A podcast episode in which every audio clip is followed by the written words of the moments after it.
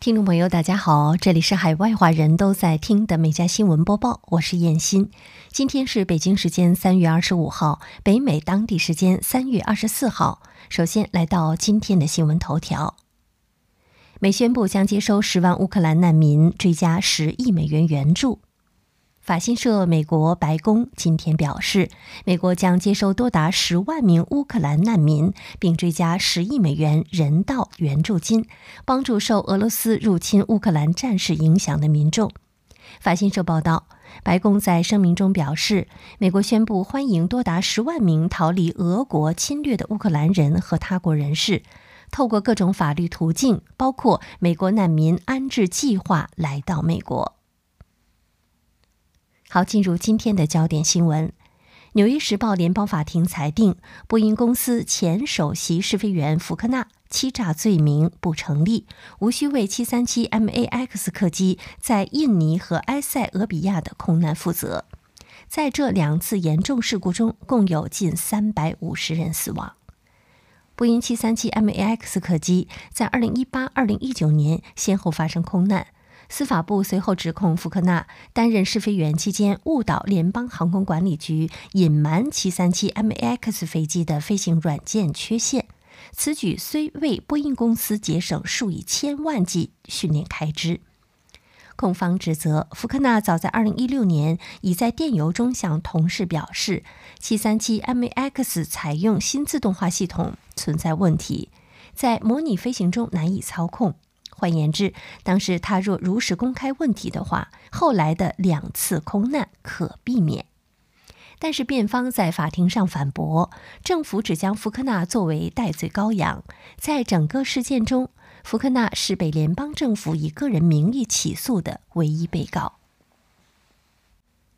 据美联社报道，共和党州长布拉德利特尔二十三号签署法案，允许起诉为怀孕六周的孕妇进行堕胎的医生。该州成为第一个仿效德州颁布堕胎禁令的州。这项立法计划在签署后三十天生效，但预计将面临法庭的挑战。反对者称之违宪，并指出许多女性六周后才知道自己怀孕。据介绍，该立法允许在孕妇堕胎后四年内未出生婴儿的父亲、祖父母、兄弟姐妹、阿姨和叔叔起诉堕胎术提供者，并要求至少两万美元的赔偿金。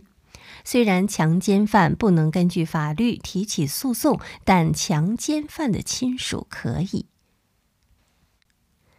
美国国家税务局当地时间二十三号宣布，调查人员发现联邦新冠疫情纾困资金遭诈骗，总额已经超过十八亿美元。联邦政府两年前出台首个万亿美元疫情纾困计划，措施包括向个人派发一千二百美元支票，向小型企业提供可免除贷款。迄今有六百六十起与纾困措施相关的刑事案件已经结案。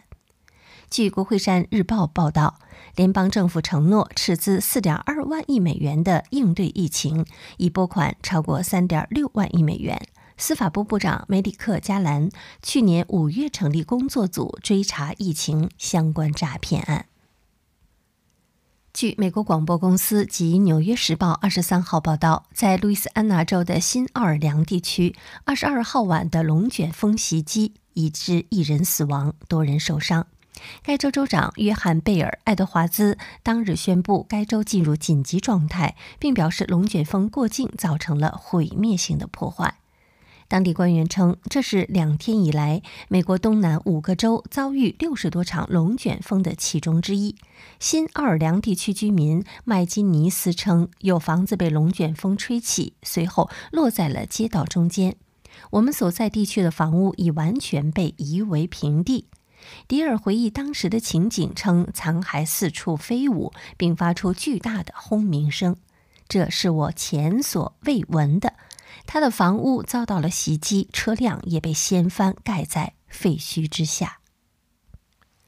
当地时间二十三号，维基揭秘创始人朱利安·阿桑奇在伦敦一监狱与伴侣斯特拉·莫里斯举行婚礼。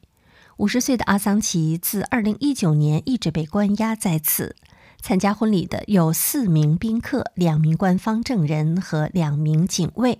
这对夫妇于二零一五年开始恋爱，并育有两个孩子。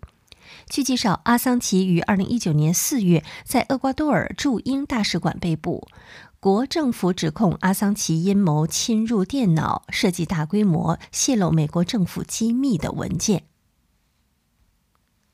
当地时间三月二十四号，《纽约时报》发文称，美国最新人口普查数据显示，二零二一年是美国历史上人口增速最慢的一年，全国人口增长率仅为百分之零点一。据报道，尽管美国一些人口增长最快的地区增速依旧，但2021年在纽约、洛杉矶和旧金山等大城市的人口流失影响几乎抵消了前述地区的人口增幅。此外，疫情造成的死亡人数飙升，也让许多美国人离开大城市居住。有专家指出，飞涨的房价也是人口增长减缓的原因之一。另一部分原因则是疫情之前美国人口结构性问题所遗留下来的影响因素，如出生率和移民人数的急剧降低。另据美国人口普查局统计的结果显示，从2020年7月到2021年7月，纽约、洛杉矶、芝加哥和旧金山等城市总共流失了超过70万人。据《York Dispatch》二十二号消息，美国联邦政府机构表示，无法再为没有保险的人支付新冠病毒检测和治疗费用，并于当地时间周二午夜停止接受民众要求支付费用的申请。美国卫生资源和服务局发言人表示，美国国会未批准抗疫资金法案，同时四月五号之后或将进一步停止接受与疫苗接种相关的费用申请。卫生政策专家表示，此举或将给没有保险的人造成困境，并给社会其他人带来不良后果。如果没有保险的人现在因为成本而犹豫要不要接受治疗，我们会看到美国出现更多的病例和更严重的社会不公。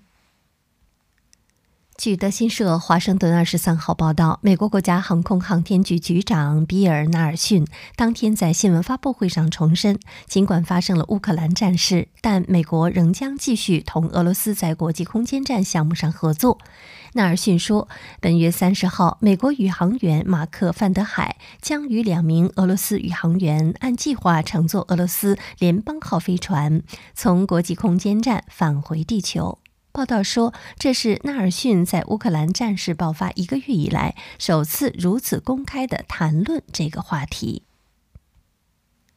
据《每日星报》三月二十三号报道，德克萨斯州休斯顿市的一位老友记超级粉丝将自家的两居室住宅改造成了剧中莫妮卡·盖勒和瑞秋租住的同款公寓。这间住宅内包括了老友记中的诸多标志性元素。餐厅中除了与剧中同款的淡紫色墙纸、温馨的圆形餐桌和木质餐椅，甚至门上的猫眼处也挂着与剧中一模一样的黄色相框。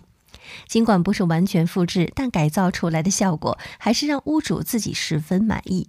据介绍，房间全部的改造费用约为三十三万美元，仅在房地产网站基楼上挂牌，短短几天就获得了九万多次浏览量。它与剧中经典场景的相似性让网友们赞叹不已，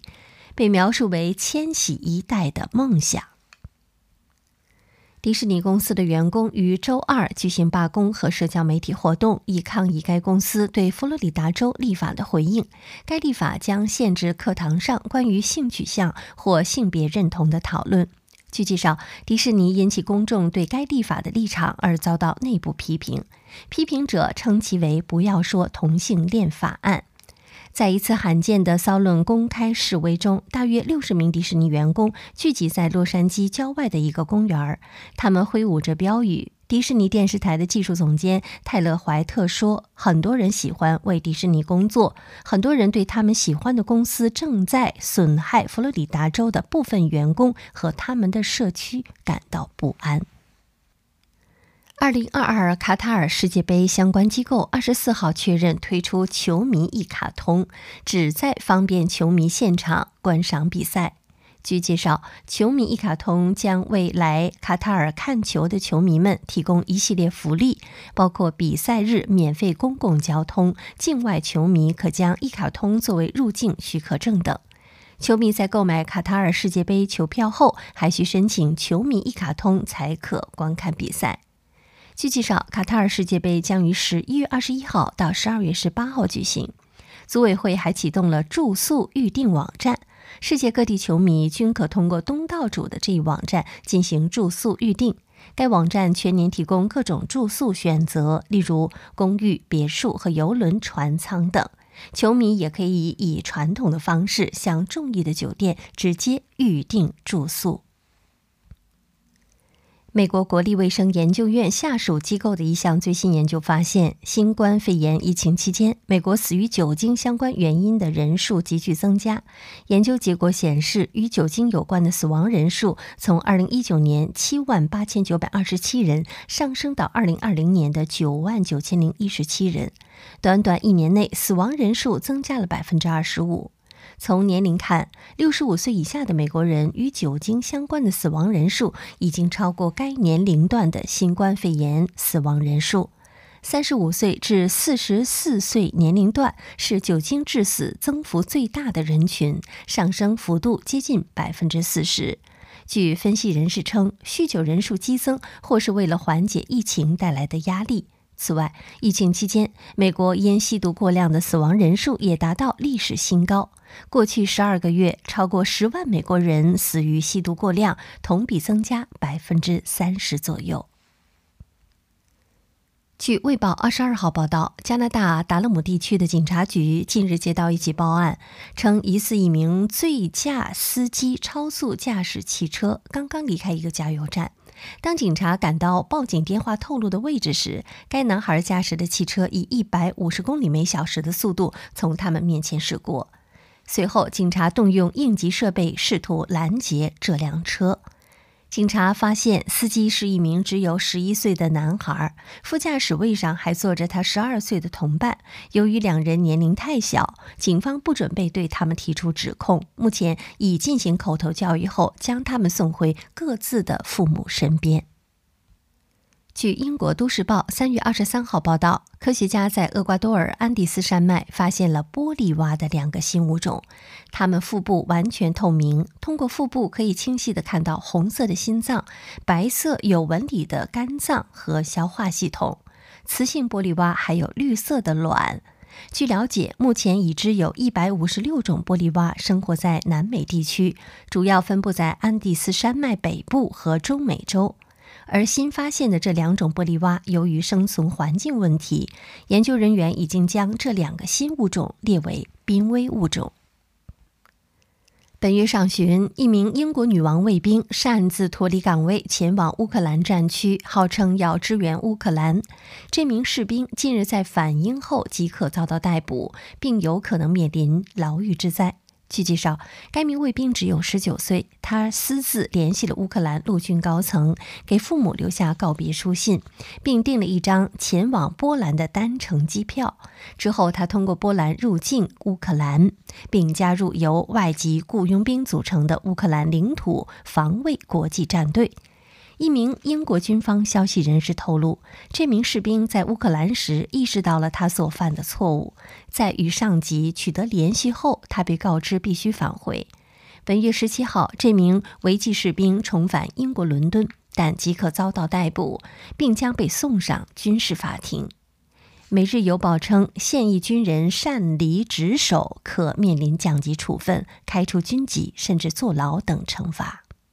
好，以上就是今天美家新闻播报的全部内容。感谢收听，我们明天再会。